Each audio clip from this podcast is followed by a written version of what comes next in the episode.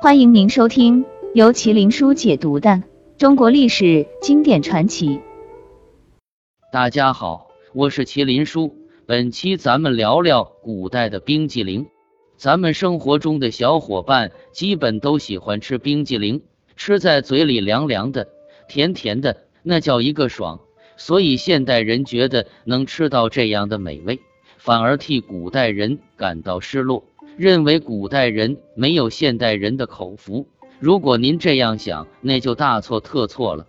因为古代也有冰激凌，而且花样不比现代的少，更丰盛，口味更多样。咱一起探讨一下古代的冷饮。根据历史记载，冰淇淋最早源于元朝。我国用冷饮消暑的历史已经有三千年。古代的商朝人已知道冬天挖冰窖藏，来年夏天取出享用。这种模式到周朝成为官方制度，有专门的兵人来掌管冰泉。藏冰的窖井则叫冰井。古代能在夏天喝到冷饮是非常奢侈的。春秋战国诸侯宴席上最流行的饮料，也不过是冰镇米酒，可见冰的珍贵。从周朝到清朝，我国官员能享受到的一项传统福利，就是夏天能领到朝廷分发的冰块，称为班冰、赐冰。清代制度则是按官阶发给冰票。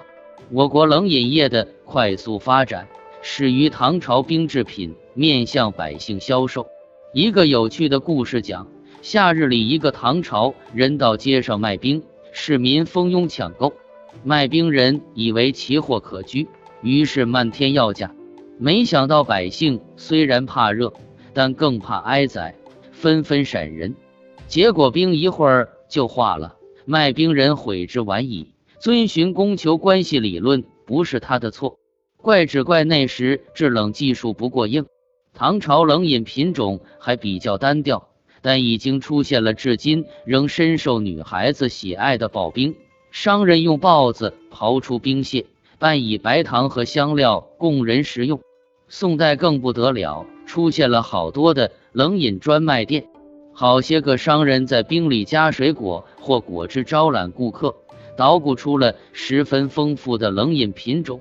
北宋汴京冰店卖的有冰糖、冰雪、冰原子、冰镇酸梅汤；南宋临安街上卖的则有雪泡豆儿水、雪泡梅花酒等等。